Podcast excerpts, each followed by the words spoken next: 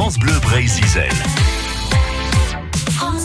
C'est l'heure de Livre au grand air, votre rendez-vous de l'été avec les libraires locaux et indépendants qui nous partagent leur coup de cœur. Et pour aujourd'hui, Jérôme Le Breton c'est Sébastien Tanguy de la librairie de la plage à Bénodet qui nous présente sa sélection cette semaine. Et on va s'arrêter, Sébastien, sur cette histoire, celle de Rosa Parks. Voilà, à travers le livre Rosa Parks, La femme qui osa dire non. Alors c'est un livre euh, aux éditions Poche Jeunesse, accessible à partir de 10 ans, qui s'adresse aux collégiens notamment, mais également euh, aux adultes.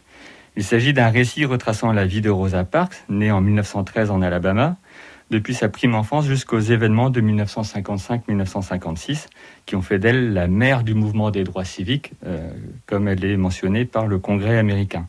Les jeunes lecteurs et lectrices, et les moins jeunes donc, peuvent ainsi mieux appréhender ce qu'était le régime ségrégationniste à travers les nombreux faits du quotidien euh, vécus comme autant d'injustices par la jeune Rosa, l'accès à l'école bien sûr, à l'eau même, et les places réservées aux Noirs, donc dans les transports en commun jusqu'à ce jour précisément de 1955, le 1er décembre. Elle a alors 42 ans, mon âge aujourd'hui, ce jour où elle refuse de céder sa place. S'ensuit une description très intéressante des mois qui vont suivre, de sa mise en détention pour ce simple fait, de sa rencontre décisive avec Martin Luther King et du procès qui s'en suivra.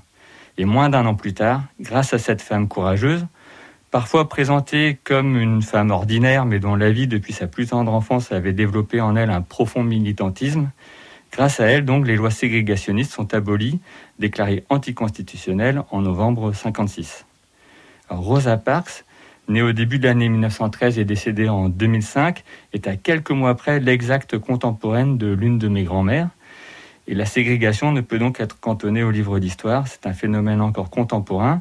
Et la lecture de ce livre peut aider à comprendre les tensions qui persistent encore aux États-Unis particulièrement, tout en mettant en perspective les doléances d'aujourd'hui lorsqu'on les confronte aux réalités d'hier. Rosa Parks par Sophie de Mullenheim et Joanne Papin, poche jeunesse. Merci à